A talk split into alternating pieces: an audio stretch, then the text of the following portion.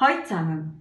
Ich habe in meiner Kunft den Vers bekommen, der Herr ist mein Licht und mein Heil. Vor wem sollte ich mich fürchten? Der Herr beschützt mich vor Gefahr. Vor wem sollte ich erschrecken? Psalm 27, 1. Die Auswirkungen vom Coronavirus haben mein Mann und mich sehr getroffen.